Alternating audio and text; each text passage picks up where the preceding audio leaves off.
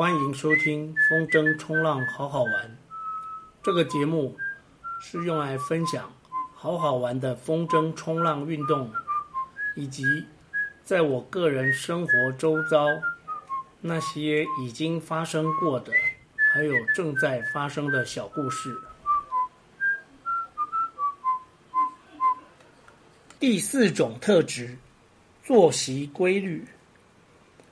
我常常在群组、在海边，发现有几个玩家总是第一个到达。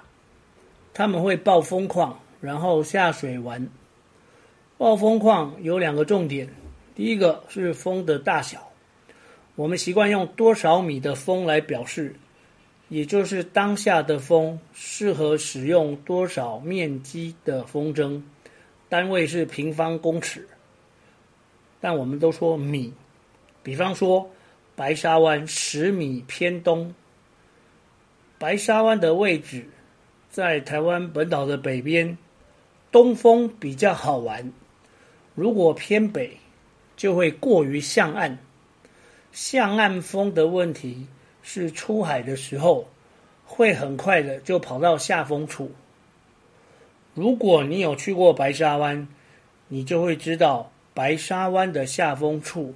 有一个礁石区，内含肉粽，肉粽就是小波块，一趟没有跑好就会上礁石，这就又成了一起风筝坟场的惨案。暴风况基本上就是风的大小以及风的角度。听到这里，大家应该都清楚，不同的玩点需要的是不同的风的角度。为什么这几个玩家都可以每天当早鸟，第一个报风矿，然后开封下水？开封指的是一个晚点第一个下水玩的意思。能够每天这么早下水，想必早起。能够早起的人就不会晚睡。如此规律的作息。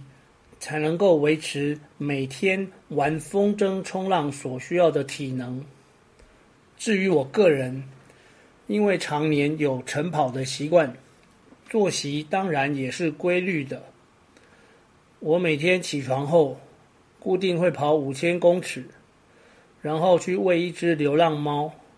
这只流浪猫叫做花花。我每天喂花花，持续了快三年。至于我是怎么认识花花，又怎么开始喂它？这又是另外一个故事了。风好的时候，通常会吹一整个白天，尤其夏天，因为有热对流效应，接近中午的时间，风会比较强，比较稳。我们戏称玩家来玩的时间。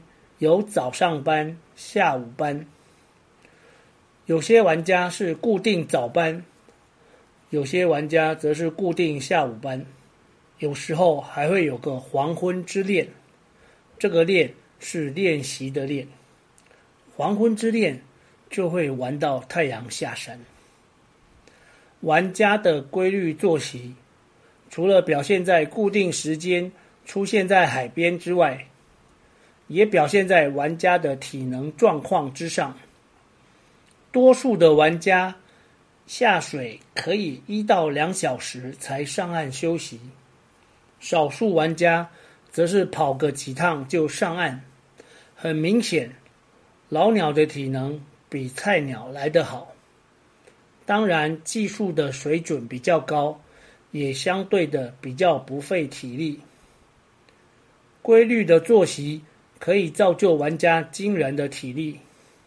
以玩单向板来说，西南风的碎浪，搭配着不时出现的两公尺高的大浪，玩起来就得一直让膝盖保持弹性。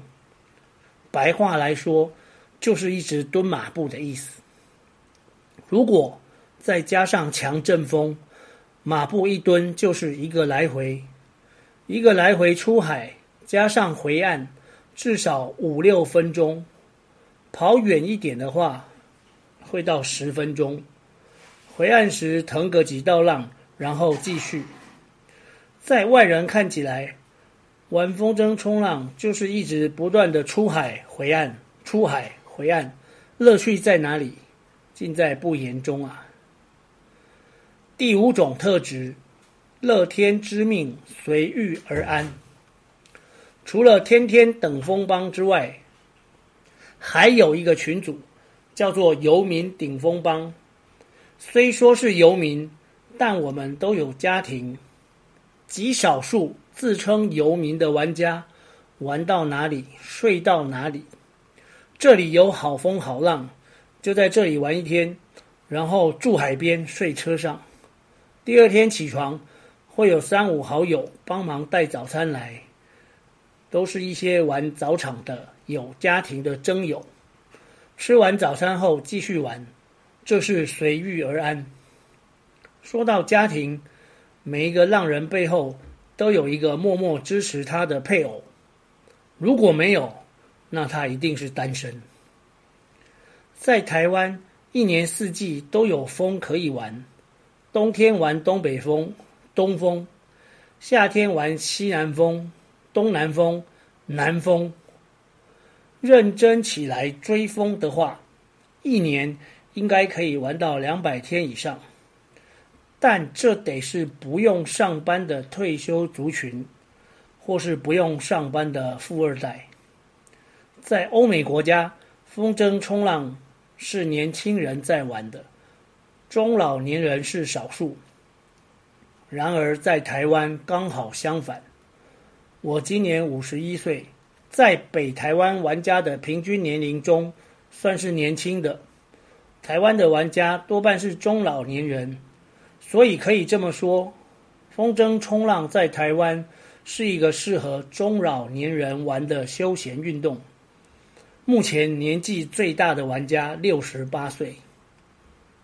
风筝冲浪可以玩得很激烈，也可以玩得很休闲轻松，只要你够挑嘴。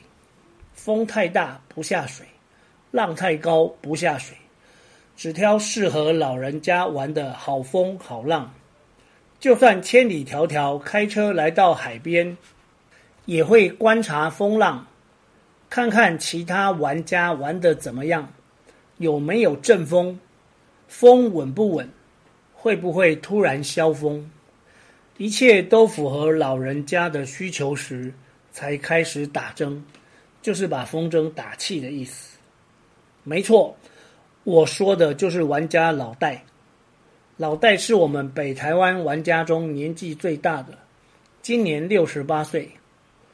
因为挑风挑浪，他一年应该玩不到五十次，但也因为这样保守的玩法，老戴很少受伤，也很少掉装备。第一集当中，如何成为一个玩家？说到有车、有钱、有时间。然后再去找教练，是说这些教练也都已经五六十岁了，他们一样是天天在浪上腾上腾下，飞来飞去的。如果你退休很无聊，想要游山玩水，找个教练学风筝冲浪，也是一种玩水的方式。我自己。就是在四十七岁的时候学了风筝冲浪，为了可以随时追风，毅然决然在五十岁申请退休。我告诉自己，人生苦短，追梦要勇敢。人生进行到下半场，能够有一个喜欢的事情，那还不全心投入？不要占着一个缺，给年轻人一个机会。赶快退休吧！我当时就是这样想的。有风就玩，有玩就好，见好就收，乐天知命，随遇而安。风筝冲浪玩家的人格特质，我们就聊到这里，下集再见。